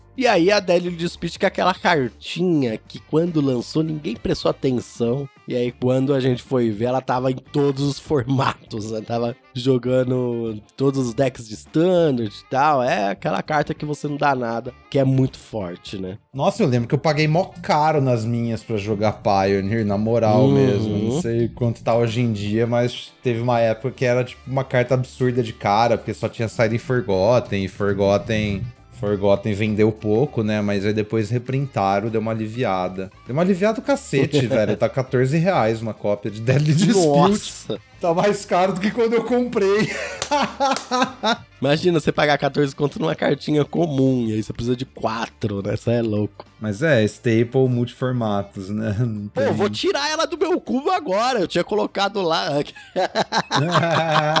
Mas é, Fanatical Offering é ser exatamente ser um pouco pior, um pouco melhor, né? Uhum. O tesouro é mais fácil de usar, mas o mapa tem mais upside, então fica aí a, a questão. É, ta- talvez seja melhor é, nesse formato essa carta. Uhum. De É. draft especificamente, sabe? Mas pior pra, sei lá, o Pioneer da vida, talvez. Aham, sim, sim, provavelmente, provavelmente. Troca aí um artefatinho que você tem por duas cartas, nossa, é bom. O fato de você poder sacrificar artefato aqui, não só criatura, é muito insano. velho. E aí, por falar nisso, nós temos aqui o Mephitic Draw. Como é que se, se fala isso? Mas Draw? Draft. Draft? É, draft. Olha Isso só. que pronuncia beleza. draft, é, curiosamente. Então, beleza. Mephitic Draft, um e preta por um artefato. É um jarrinho ali que, quando entra no campo de batalha ou é colocada no cemitério vindo do campo de batalha, você compra uma carta e perde um de vida. Aí, uma coisa pra você sacrificar com o seu Uhum. Deadly Dispute, o novo Deadly Dispute, o Fanatical Offering. Sim, cartinha de cartinha de, de sinergia também, né? Você quer algumas Uhum. formas de sacrificar isso no seu deck, então talvez seja uma carta meio que só Orzhov. Vamos ver exatamente como isso joga, mas um bom valor. Se você. É tipo uma mini Hatching Plains, pensa nisso. É verdade, uma mini Hatching Plains. É, esses dois de vida pode ser relevante, talvez. Aham, Mas aí, sim. vamos ver, né? O Orzhov tem uns jeitos de ganhar vida também e tal. Vamos ver, né? Tem, é, umas, umas vidinhas incidental no seu deck. Uns dois mana 3-3 lifelink dá uma boa ajudada nisso aí. Sim. Aí, Skullcap Snail, em color preta, 1/1. Quando entra, o oponente alvo exila um card da sua mão. Clássica, né? Jo- vota pelo jogo pequeno e tá aí, né? Você com criando coisas pra poder sacrificar. Sim. Tem alguma preta que você acha que eu esqueci, Migs, de selecionar aqui? Ah, tem a remoção, né? Mas, pô, remoção é uma carta, tipo de carta meio sem graça, mas a gente tem um Pseudo Murder, que eu acho que não tinha saído antes do, do Full Spoiler, né? Que a gente tem como se fosse semana passada, que eu acho que é legal comentar, que é em color preta-preta, instantânea, dá menos 5, menos 5 pra uma criatura, e se você tiver descende 4, eu acho que dá menos 10, menos 10. Então, mas duas pretas? Eu acho que é uma carta que parece melhor do que joga pra todo mundo, assim. A galera ainda acha, tipo, nossa, Murder no draft e tal, porque basicamente mata qualquer coisa. Uhum. Mas preta preta é um custo bem maior, assim, do que geral imagina, eu acho, né? Esses custos duplo, a gente vive vendo o quanto que, que atrapalha e tal. Em edições que você tem fixing, tem dual land comum e tal, às vezes até mais tranquilo. Mas essa edição aqui, pelo que eu vi, não tem muita coisa não, né? Não, fixing triste. Tem uns tesouros, mas é, tesouro não é confiável. Tem Uhum. mais terreno incolor do que terreno multicolorido. É, então. Então, assim, é, o fixe aqui é meio complicado de fato. Então, assim, cuidado. Você, claro, se você tiver num deck base preta, você não vai deixar de usar o Murder nunca, pegar quando Sim. você puder, mas, mas também não é assim o. Se o- preto for sua segunda cor, você tá ali com cinco, só seis cartas pretas, aí já É. vai dificultar um pouco pra você usar esse murder, né? Exatamente, você ter só oito pântanos no seu deck piora muito o Murder. A primeira é o Abrade, que é uma carta clássica aí, que inclusive joga cubo, né? Então já dá pra saber que é uma carta forte. Um em vermelho, por uma instantânea, você escolhe um, dá 3 de dano à criatura alvo, ou destrói o artefato alvo. A menos. É, a menos, a comum mítica da edição, se pá. Acho que você vai ver muito pouco disso. Você vai ver só quando você abrir, sabe? Aham, é, eu acho que tem um bagulho assim. A fita dessa edição é que, tipo. Ai, porque a Braid a menos? Assim, galera, três, três resistência é uma parte muito grande já das criaturas. Aham. E a gente tem uma fita nessa edição que as criaturas grandes, uma boa parte delas são artefatos também, sabe? Uhum. O- especialmente os versos do craft. Então, isso aqui mata, assim, uma porcentagem muito grande de tudo por instant speed só por dois mana, saca? E até eu falei do quando tava falando dos, dos dois mana 2-2 artefatinho lá da primeira carta, acho que uma carta barata ser um artefato é uma vantagem pra carta, né? Porque ela liga os seus craft. Você vai trocar cedo, vai ligar seu craft e tal. Só que pra uma carta cara é meio que o oposto, né? Você queria que suas, você quer que suas cartas caras não sejam artefatos de preferência pra elas não morrerem pra, pra Abrade. Mas assim, não que você vai deixar de usar, por exemplo, Iceberg porque morre pra Abrade, mas é, tem que ter essa. Sempre você pagar 4, 5, 6 mana numa jogada e tomar um Abrade é triste, né? Aí eu acho que eu tenho dois comentários. Um interessante que isso faz com que, sei lá, esses land cyclings, dinossauros, essas coisas fiquem um pouquinho melhor nesse sentido que você disse. E outra que, por exemplo, se você tá de Izzet e você tá tentando cortar todos os upgrades que passam pra você e tal, não sei o que, num pod draft junto com esse pacote de cartas baratas, você tá também minimizando a chance dos upgrades Uhum. serem usados contra você, né? hein? É, tá, É, presta real. atenção nesse sentido aí. É, é real. Cada, cada braid que você pega no pod draft melhora suas cartas. Só que esse é o segredo do Boros, porque você tem os artefatos caros que você quer enfiar mana, mas você picou os braid, aí você não vai tomar essa coisa aí. É, então. Também, coisa. né? Exatamente. Pode ser uma coisa. Uhum. Próxima, Goblin Tomb Raider. Vermelha, 1-2, é um pirata. Enquanto você controlar um artefato, ganha mais um, mais zero em ímpeto. Amigo, você sabia que quando eu ouvi o pessoal falando dessa carta, eu pensei que estavam falando que o apelido dessa carta era Tomb Raider pela arte, sei lá. Não, mas é o nome da carta mesmo. É. Exatamente, velho. É o- É o Lara Croft de Xalã. Pô, e que cartinha legal, né? Oh, eu acho que é tão fácil você controlar um artefato nessa edição, velho. Então, assim, isso aqui é bom no turno 1, provavelmente vai ser bom no meio do jogo também, sabe? Porque é tão barato. Uhum. Até nem que seu deck não é muito agressivo, se você tiver um tanto bom de artefato, você usa pra, pra bloquear, porque a rate é boa, sabe? É, então, é, é interessante, viu? Porque cada vez mais na minha cabeça vai se formando o Boros Artefatos Agro. Uhum. É, veremos, veremos. Não, certamente tem suporte pra um deck Boros que sai curvando, sabe? Uhum. Ou talvez a ideia é essa, empurra dano cedo e depois você tem esse esse poder de late game para terminar o jogo, virando as coisas e tal, sei lá. A próxima carta aqui é Plundering Pirate, 2 e vermelha para um 3/2. Quando entra no campo de batalha, você cria um tesouro. Então aí, na mesma linha aí do Red Cap aí, do, do famoso 3 mana, que quando entra cria um tesouro, né? Já tem várias uhum. edições isso, só que isso aqui é 3/2. É, criatura 3 mana que faz um retângulo, hora que entra. Sempre bom, velho. Esse tipo uhum. de carta nunca é ruim. Às vezes é melhor do que só bom, né? Às vezes é um pouco pior do que só bom, mas bom é, né? É, sim. Assumir também que o corpo tá na curva, né, galera? Se falar 3 mana, um faz um tesouro, aí, aí já é outra história. Mas esse aqui tá bem legal. Aí o. Tá separado aqui o dinossauro com a habilidade do Grab Giant também, que a gente comentou, que eu acho que é super legal. Sim. E o 2 mana, criatura artefato, que quando se torna virado, você pode descartar um card e comprar um card, que também foi lá no começo, que eu acho que é bem legal. Acho que é legal falar o nome se a pessoa que tá ouvindo quiser procurar, que o dinossauro é o Seismic Monstrossaur e o artefatinho é Volátil Wonderglyph. Boa, boa. Mas é tipo glifo viajante volátil, alguma coisa é. assim, né?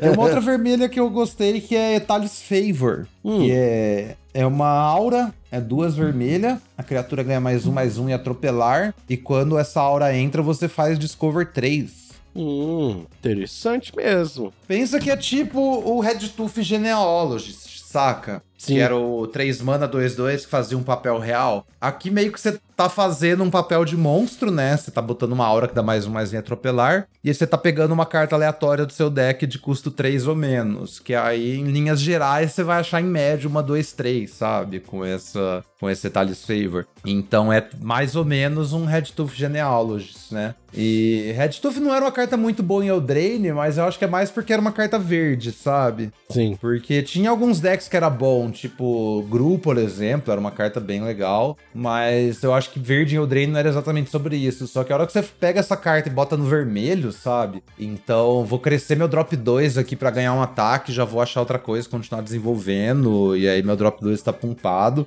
E tem uma coisa muito legal que ela joga muito bem com outras cópias dela mesma. Porque então eu faço Etalis Favor, aí eu dou Discover em outro Etalis Favor. Eu vou castar esse outro Etalis Favor de graça, e quando eu castar esse segundo Etalis Favor, eu vou dar outro Discover. Ah, e você me pegou, hein, Migs? Então, tipo, vários Detalhe Favors tá ganhando uns mais um, mais um extra de graça, assim, botando uns papel de monstro grátis. Aí só tem que, ter que tomar cuidado com uma coisa: se seu oponente mata a criatura que está dando alvo, você não ganha nada, nem o Discover, sabe? Então. Sim. Mas por outro lado, também a gente tem bem, bem pouca instantânea nessa edição. Eu mandei lá no grupo de apoiadores agora há pouco uma lista completa de todas as de todas as instantâneas, carta com flash da edição, e assim, não são muitas, tá? Não tem muito jeito de interagir. Se você for maluco, estiver jogando de Naya e tiver açaí imposto Selesnia, você tá seguro.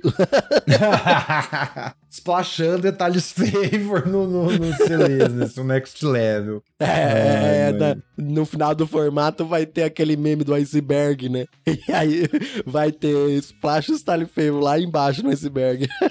Ai, muito bom. Mas enfim, vamos lá, próxima carta, nossa listinha. Armored King Collar. Duas verde é um dinossauro 3-3. Quando entra, você pode revelar um dinossauro da sua mão. Se o fizer, ou se você controlar outro dinossauro, você ganha 3 de vida. Mini mamute do mel. Mamutinho do mel. É, então. Interessante. Você tem que ter uma certa quantidade de dinossauros, né?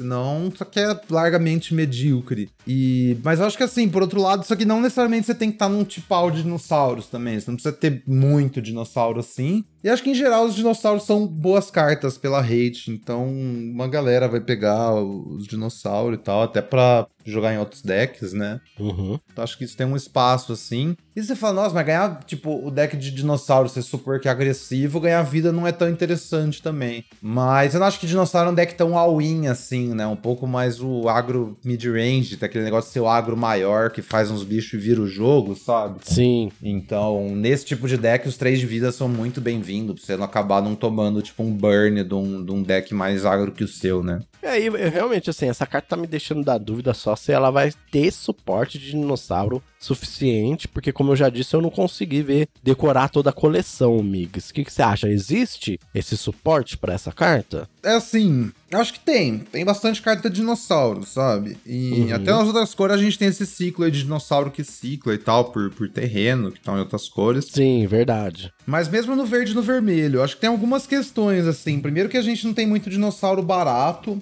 Uhum. Os dinossauros são um pouco mais coisa no topo da curva. Então você vai estar, na maioria das vezes, revelando da mão, né? É, sim, acho que muito provavelmente sim. Se você fizer isso no turno 3, tem, sei lá, dois, três dinossauros dois mana na edição. São Uhum. muitos, sabe? Tem o filhotinho da Gichat, que você até quer fazer por quatro mana. Uhum. Aí eu lembro que tem um dinossauro em comum vermelho também, por dois mana. E aí o resto meio que são tipo. Tem o humano que rampa, tem o humano de dois mana que ganha bônus quando você tem um dinossauro, sabe? Então, assim, tem umas cartas adjacentes. Mas os dinossauros são um pouco mais caros. Então, acho que você fazer um deck dedicado de dinossauro tem primeiro esse problema, que você não tem muito dinossauro barato, você tem que preencher sua curva com outras coisas. Aí tem esse segundo problema, que meio que os melhores payoffs são em comum, sabe? Boa parte das cartas de dinossauro são boas por si só, você não precisa de negócio do tipo, então outras pessoas vão pegar. E aí eu acho que tem também a questão de dinossauro é da hora e a galera gosta e é um deck meio óbvio. Então acho que pelo menos no começo, pelo menos no começo, e talvez, sei lá, no MD1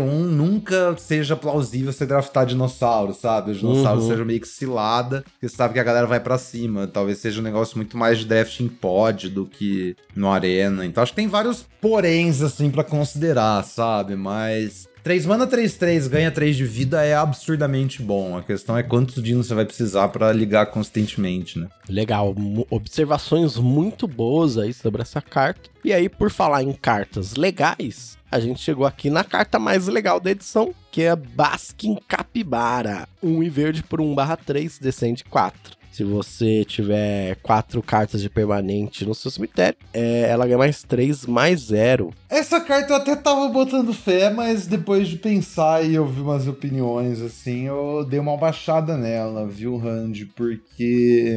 Acho que o problema da capivara é que ela não é boa nem sem o descend na curva. Uhum. E a hora que você ligou o descend, o jogo já progrediu o suficiente pra ela não ser mais tão relevante assim, sabe? Tipo, só um 2 mana 4-3, sem, sem stat, sem keyword, sem, sem tipo, sem nada, assim.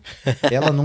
ela também não te ajuda a ligar o descend, então sei Não, lá. é, isso- tudo isso que você falou é verdade, mas que é engraçado falar, ah, só um 2 mana 4, 3, ah, que ruim. É. É porque aí que tá. Quando a gente fala 2 mana 4-3, a gente pressupõe que a gente tá fazendo 4-3 no turno 2. Só que. É, então. Só que se, se você fizer isso no turno 2, só que só vai ligar, sei lá, no turno 5, 6, e se você se esforçou um pouco, e um 4-3 no turno 5 ou 6, sabe? Será que não tem uma coisa aí de virar a chavinha? De Hum. Golgari, sei lá, de ir setando criaturas ali, aí virar a chave e ganhar e tomar o controle do jogo? Não sei. Mas realmente, assim, parece que é difícil de você conseguir fazer funcionar de forma eficiente todo o jogo. Isso aí já torna uma carta muito pior, né? Uhum. Sim, eu acho que assim, tem um negócio que isso aqui não enabla ela mesma, sabe? Então, você tá botando múltiplas capivaras, você tá botando múltiplas cartas que não enchem o seu descend. E aí, tipo, se eu comparar com outra carta da edição, o 2 mana lifelink, né? O preto. Uhum. A diferença pra um 3-3 lifelink pra um 4-4, 4-3, sabe? Tipo, pelo menos você ganhar uma vida ali, te fez alguma coisa. A capivara, você vai trocar e, e é isso. Então, É, sei. é verdade. Ou até o fungo, três manas, Uhum. 5-5 atropelar, tipo, você prefere muito mais, né? Porque assim, é aquela Aham. coisa, né? A capivara é um payoff, como você diz, ela não é, enabla ela mesma, então ela não é um enabler, ela é só um payoff. Só que aí, que payoff é esse, né? É um grande. Porque quando a gente fala payoff, a gente quer que a carta se pague bem, né? Quer Sim. que a carta faça algo muito relevante. E ela realmente não é tão relevante assim, né? O fungo lá, 5-5 atropelar, pô, relevante. Que depois ainda pode virar um 7-7, sabe? Tipo, muito relevante. Agora, 4-3 não, não, não ganha o jogo, né? É, tipo isso. É, a frase que eles falam em inglês, o suquinho não, é- não vale a pena apertar o limão, sabe? The juice and where the squeeze. Tem que fazer muita força pra receber pouco, assim. E eu acho que ainda tem uma outra coisa que é essa carta ela não conversa bem com todos os decks verdes também, né? Então, por exemplo, um deck Celeza que você quer atacar a agro ali e tal, tipo, será que essa carta vai ser Uhum. boa ali? Acho que não, né? Então, Não. é outra... É, isso em teoria liga o seu coisa de base power, né? É, Sim, Quando você tem o Descend, ela liga o seu gato. Mas você vai ter menos self-mill ainda no branco, né? Tipo, o branco Uhum. não vai encher seu cemitério, velho. Então, até aí ela não. Acho que é isso, tipo, ela é uma carta no vácuo até interessante. E a gente tem algum suporte na edição pra fazer ela funcionar, mas. Ela não, conversa bem com nenhum tema da, da edição, acho que esse é o problema. É que ela, ela é prefere tão ficar lá no legal. laguinho dela de boa. É, então, é que ela é tão legal que a gente deu um. Todo mundo, quando vê essa carta pela primeira vez, deu uma hypada, até porque não tinha saído full spoiler, né? E ela é Sim. carismática demais, capivarinha carismática demais. Sim. Nossa próxima carta é Malamet Brawler, em color verde, 2-2. Toda vez que ataca, a criatura alvo atacante ganha atropelar até o final do turno. Essa carta eu vi você falando sobre ela, amigo, falando que, pô, um drop 2, ok, mas que não era tão relevante assim. Eu até concordo, mas é uma carta que me parece talvez ser uma coisa ali com tricks de combate, sabe? Com coisinhas assim. No sentido de dar atropelar pra ela mesma e atacar todo turno. Se existir esse deck Celestia agro mesmo, essa carta talvez seja um drop 2 legal, sabe? Então, é, eu acho que a fita é que a gente mal tem trick nessa edição, sabe? Tipo, literalmente, assim, tem poucas instantâneas e, e tal, então não vai ter muito, assim, como aproveitar bem isso aqui, eu acho. É mais É, questão. pode ser. É que as tricks que tem, eu achei elas boas, né? Tem uma trick que a gente vai falar daqui a pouco, é, que dá mais 3 mais 3, e a outra que é um. E atropelar. uma bite, é. E atropelar. É, é, isso é verdade. Aí você já mata Sabe? isso aí, né? É. Que- É, a única trick não se importa com essa carta, sabe? É tipo isso que eu acho que eu. Sim, sim, pode escrever. É, faz sentido nesse sentido. Então, a assim, próxima carta, é, eu- inclusive, eu... eu- Opa, quer falar mais sobre essa? Não, eu ia falar que, tipo, eu acho que o negócio do drop 2. O que faz um bom drop 2 é ter essa relevância mais tarde no jogo, né? Sim, sim. É, de gerar algum valor extra ou manter essa relevância. Eu acho que isso aqui não mantém, na verdade. Tipo, não é inútil. Mesmo, sei lá, isso aqui não tem mais um bom ataque, mas você tem um bichão, então se atacar com isso aqui tá empurrando dano indiretamente, porque você tá dando atropelar pro bichão, etc. Sei lá, pensando num cenário aqui. Mas que eu não acho que isso aqui faz tanta diferença quanto eu queria, sabe? Se eu comparar Sim. com outro drop 2 da edição, tipo o, o Merfolk que dá explorar quando entra, que eu acho que vai manter muito mais relevância tarde no jogo, porque te gera um valor. Ah, Ou sim. até o vermelho que, que dá um looting, sabe? O vermelho quando ataca dá um looting. Porque aí um looting acho que, tipo, vai progredir seu jogo de alguma forma do que o atropelar num, num progride. É Sim. isso, tentando achar também o sentido da vida em criatura de 2 mana 2-2. O que, que você tá esperando também, sabe? Mas enfim, é, é isso. A próxima carta que eu trouxe também é nesse sentido da gente discutir assim pra esse deck, porque eu fiquei ali na dúvida ali, que é a Malamet Veteran, 4 e verde por um 5/4, que tem atropelar e quando ataca, se tiver descende, tem descende 4, né? Se tiver 4 cartas de permanente no seu cemitério, você coloca um marcador mais um mais um numa criatura alvo. E aí essa carta também eu fiquei bem na dúvida assim, será que é uma carta boa? Será que não? Hum. É, aquele negócio, sabe? Criatura cara. O corpo aqui não é ruim, mas também não tem proteção e não tem ETB, sabe? Tem que Sim. desvirar pra fazer alguma coisa. Eu acho que assim, bem possível quando você desvira com isso, você já tem o Descend 4, eu acho. Não, não acho que isso vai ser difícil. A parte difícil não é essa. A parte difícil é desvirar com essas criaturas pra poder atacar, sabe? É, pode ser. Pelo menos isso aqui não morre pra Braid. É, não morre pra Braid, eu acho que tem aquele outro ponto de que acho que essa edição não tem tanta coisa assim também pra matar, viu? Não, Então, não. Talvez tenha uma vibe assim. É, a gente tem menos edição que o normal e elas são. Menos edição, menos remoção que o normal. E elas são um pouco mais paia que o normal. O Serkovitz mandou essa letra aí. Vocês não viram lá no Twitter dele, dá um bizu. Que ele passou os números assim. Mas. Então talvez essa desvantagem inerente dos drop 5, né? Que é não ter TB, seja um pouco atenuada nessa edição. Pode ser. é. E aí não vai ser só, não vai acontecer isso só com esse, mas aí os outros Uhum. drop 5 também a gente vai ter que prestar um pouco mais atenção, porque se, se não for fácil de remover eles, eles podem se tornar é, uns drop 5 bem interessantes, né? Mas é, não sei não, viu? Na prática, assim. Em teoria isso pode acontecer. Na prática, a gente tá olhando esses humanos um voar aí, com jeito pra crescer no turno 2, então sei lá. É, pode escrever. E a próxima carta para esses, essas cartas vão aí voar que crescem. Sapinho, em color verde, 1/1, é, tem alcance, vira adiciona humana de qualquer cor, e paga 2, Poison Dart Frog, ganha Death Touch até o final do turno. Tá aí, né? Você tinha falado que o legal do Drop 2 é quando ele fica relevante mais pra frente no jogo. Uhum. A gente tem aí uma resposta pra isso, né? Sim, gera mana cedo e depois troca um Death Touch. Interessante meio que você só paga um mana no Death Touch, tipo, porque ele próprio gera metade do custo, né? Isso, é. Você consegue bloquear com bloqueia ele e dá e, o gerar o Death próprio Touch, custo, é. é verdade. Então, assim, ok também. Vamos. Porque esse negócio verde não tá meio, ah, sabe? Parece que, sei lá, a metade das edições que a gente. Tipo, toda edição, ou verde é pai ou azul é pai. Você percebeu esse padrão? É verdade. Essa aqui, pra mim, tá mais pra verde é paia, sabe? Sim. Do que... É porque, por exemplo, assim, uma coisa interessante, né, da gente verificar. Ah, no azul, as cartas, elas conversam entre si, né? Se você pensar num deck com as cartas comuns, você fala, pô, um deck legal e tal. Ah, Uhum. ah, nas outras cores, já não sei quanto que isso vai ser verdade e tal, mas no verde especificamente que a gente acabou de falar, a memória tá mais fresca, a gente tem cartas que funcionam num deck, aí cartas que funcionam em outro deck e tal, tipo, Sim. sabe?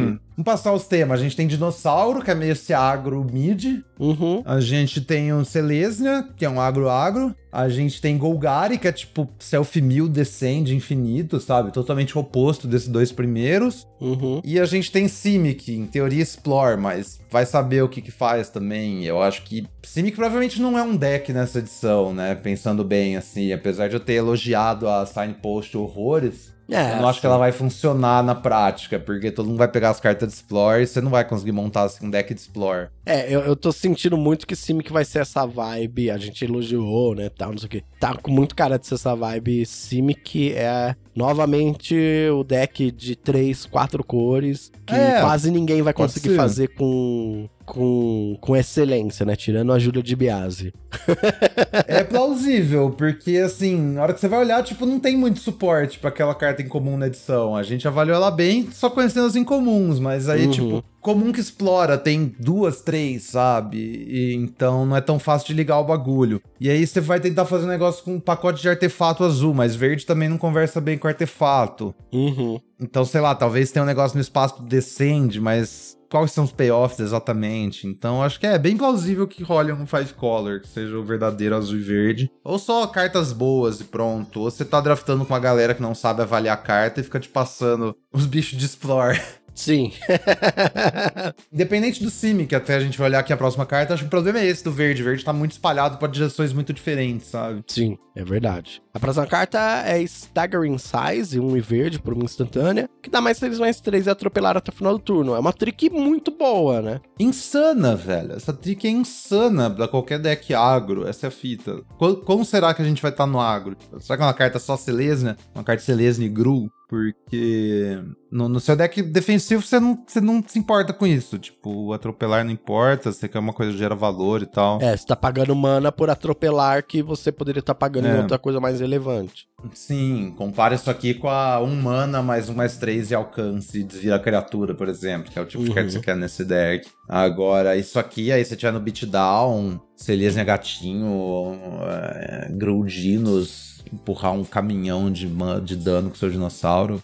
E por fim, Quatlis Final Strike. Duas verde instantânea, criatura você controla ganha mais um, mais zero até o final do turno. Ela causa dano igual ao seu poder a uma criatura alvo que o oponente controla. Essa carta é o famoso bite, né? Geralmente é uma carta interessante. Esse é um bite de três manas, é um pouco diferente, né? A gente já teve vários bites de duas manas. Uhum. Uh, mas eu acho que é uma boa carta e, assim, o cenário ideal que você tem, a Signing Pot Celestia, isso aqui cria, Sim. né, ataques matadores pro oponente em que, sei lá, ele é obrigado a bloquear com duas criaturas e aí leva um balãozão e já era o jogo. Mas será que você vai estar tá nessa posição tão vantajosa, tão fácil, né? É, a gente tem o deck agressivo, você vai estar tá fazendo criatura, né? Criatura grande passando por cima. E acho que isso aqui tem um valor também para deck mais para trás, porque a gente tem um Death Touch, né? O sapinho no verde e a gente tem aquele aquela fungo no preto também, que também tem Death Touch, que jogam bem com isso. Uhum, verdade, verdade. É, criatura com Death Touch joga muito legal com Bite. Então acho que te, vai, isso aqui vai ser bem jogável, sim, viu?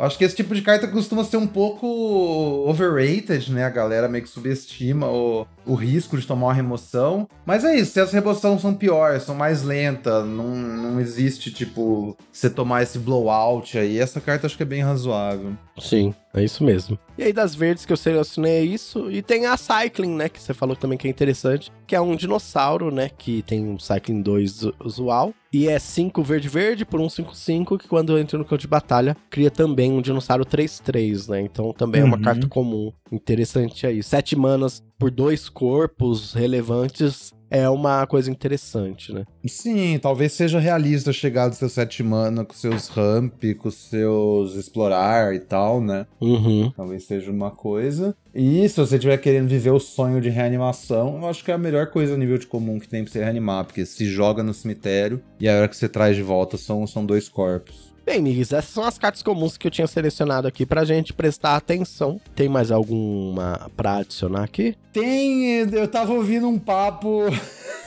que eu achei interessante. A gente tem o Compasso Gnome, que é 2 mana 2 1. Quando entra, você pode procurar o seu Grimório por um card de terreno básico ou de caverna. Ok, que é o Move Duner da edição, né? Então... E aí a gente tem o suposto deck de caverna aí, que tem um monte de payoff, né? Só que o problema é que as cavernas são meio gerais horrorosas e a maioria delas dá mana incolor. Ou você vai ter que pegar caverna of color pro seu deck de caverna, então fica tudo um bagulho meio esquisito, assim, de pô, como é que eu vou fazer meu deck funcionar se eu quiser montar ao redor de caverna? Uhum. Só que a gente tem uma caverna específica, que é uma incomum, que as suas cavernas ganham habilidade, vira, paga um de vida, adicione um mana de qualquer cor. Hum. E. Qual que é a fita, né? É, se você sempre tiver essa caverna, meio que fica fácil. Ah, vou pegar um monte de caverna, então fazer mana de qualquer cor, montar o Five Color. Só que e aí, às vezes você não vai ter. Só que a questão é, se Compass Gnome não for uma carta muito boa e conseguir passar tarde na mesa, num mundo que você termina com tipo três Compass Gnome, é como se você tivesse quatro cópias dessa caverna que liga as suas outras cavernas. Sim, é verdade. E aí o deck começa a funcionar, saca? Então,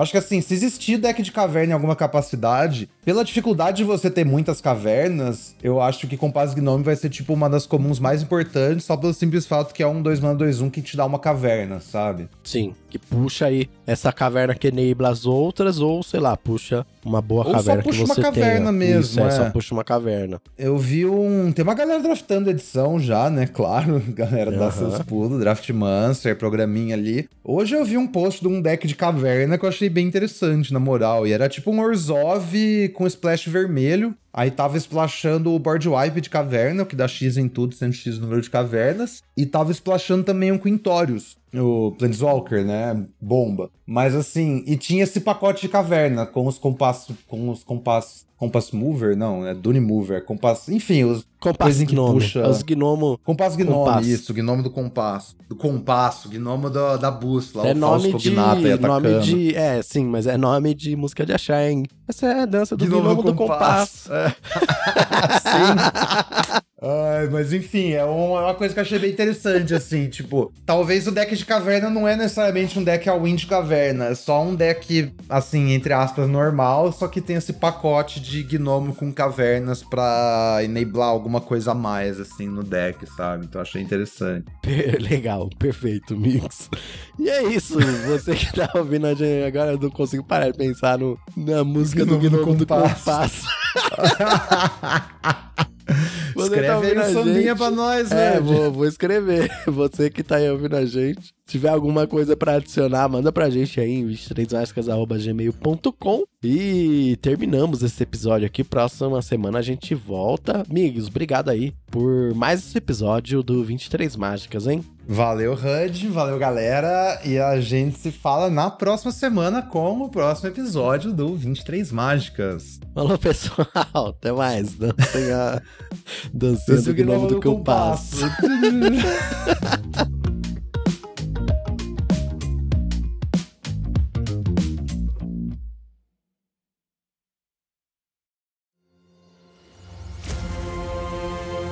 Este programa foi editado pela Grimório Podcasts.